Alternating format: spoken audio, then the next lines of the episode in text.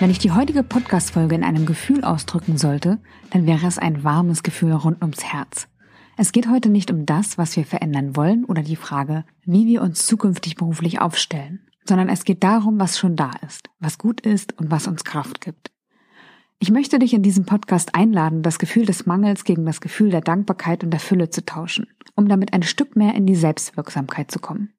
Und damit wünsche ich dir jetzt viel Freude bei Kopf, Herz, Erfolg, dein Podcast für eine erfüllte Karriere.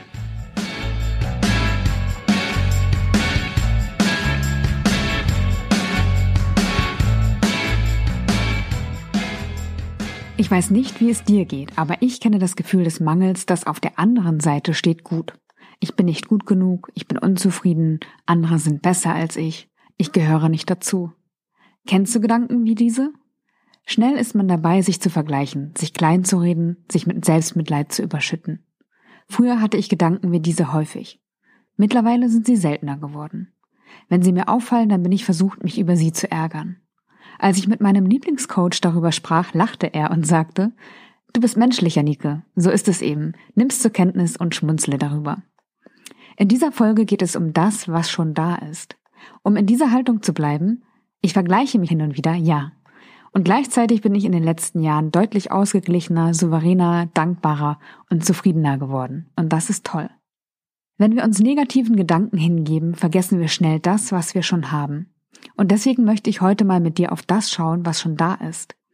Das heißt nicht, dass wir in dieser Haltung nichts mehr verändern wollen dürfen, weil wir ja für so unzählig viele Dinge dankbar sein dürfen. Nein, es heißt aber, dass wir aus einem anderen Gefühl heraus Dinge für uns zum Positiven verändern können. In der letzten Podcast-Folge war Lydia Schildkind von Workhacks bei mir zu Gast und hat von drei Cousins oder meinetwegen auch Cousinen gesprochen.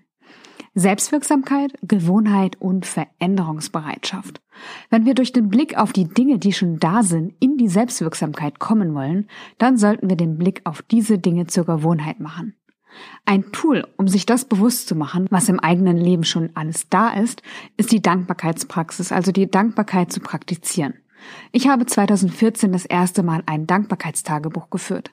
Damals steckte ich in einer wirklichen Lebenskrise.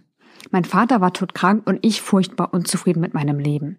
Nichts machte für mich einen Sinn, obwohl alles da zu sein schien.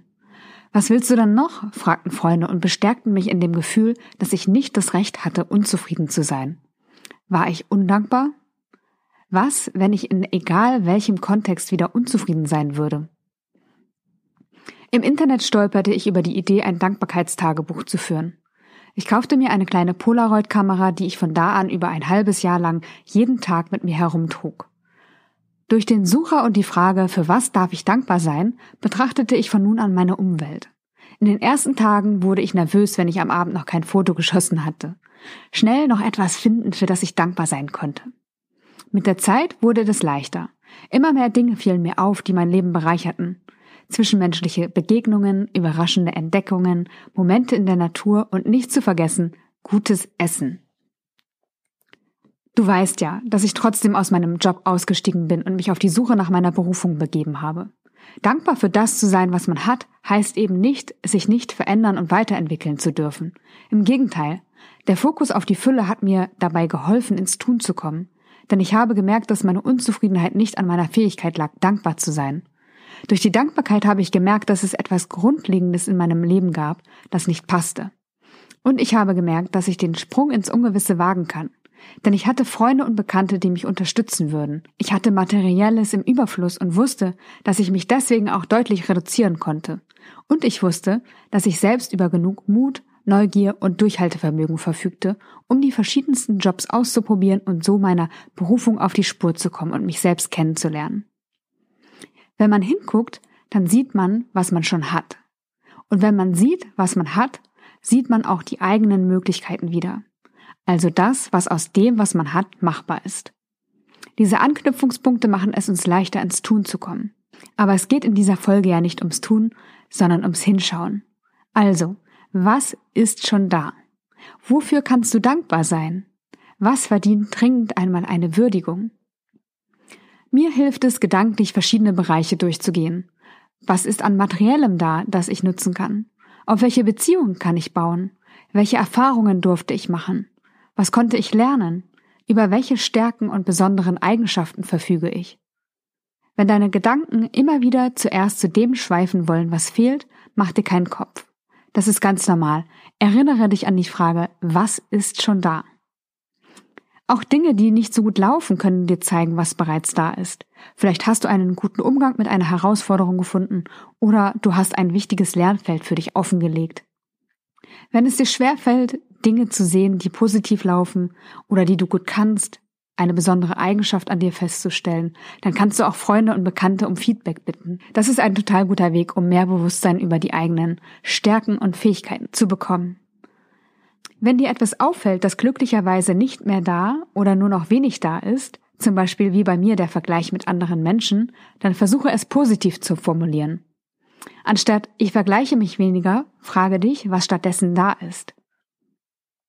Anstatt mich mit anderen zu vergleichen, bin ich also beispielsweise ausgeglichener, souveräner, dankbarer und zufriedener geworden. Klingt schon anders als ich vergleiche mich nur noch selten oder ich vergleiche mich immer noch, oder? Die Worte, die wir wählen, wirken auf uns. Sie prägen die Wahrnehmung unserer Lebensrealität. Wenn du magst, achte heute einmal darauf, was ist schon da? Und wie drückt sich das in deiner Sprache aus? Ich habe mittlerweile übrigens eine neue Dankbarkeitsroutine. Und ich teile sie mit meinem Mann.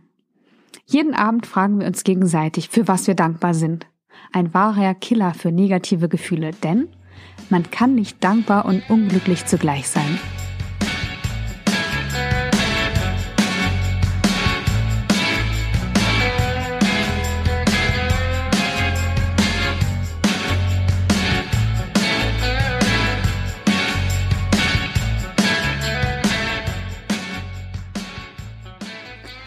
Sehnen wir uns nach Wertschätzung von außen, vergessen dabei aber uns selbst wertzuschätzen und das, was wir im Leben schon haben. Ist es nicht auch hier so, dass es immer bei uns selbst beginnt? Vielleicht hast du ja Lust mitzumachen und dir von heute an regelmäßig das, was da ist, bewusst zu machen.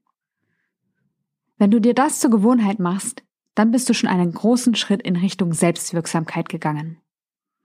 Ich persönlich bin dankbar für eine gesunde Familie, für einen erfüllenden Job, für ein wunderbares Dach über dem Kopf, für zauberhafte Menschen, mit denen ich arbeiten darf und natürlich für dich. Schön, dass es dich gibt. Bis zum nächsten Mal, deine Janike.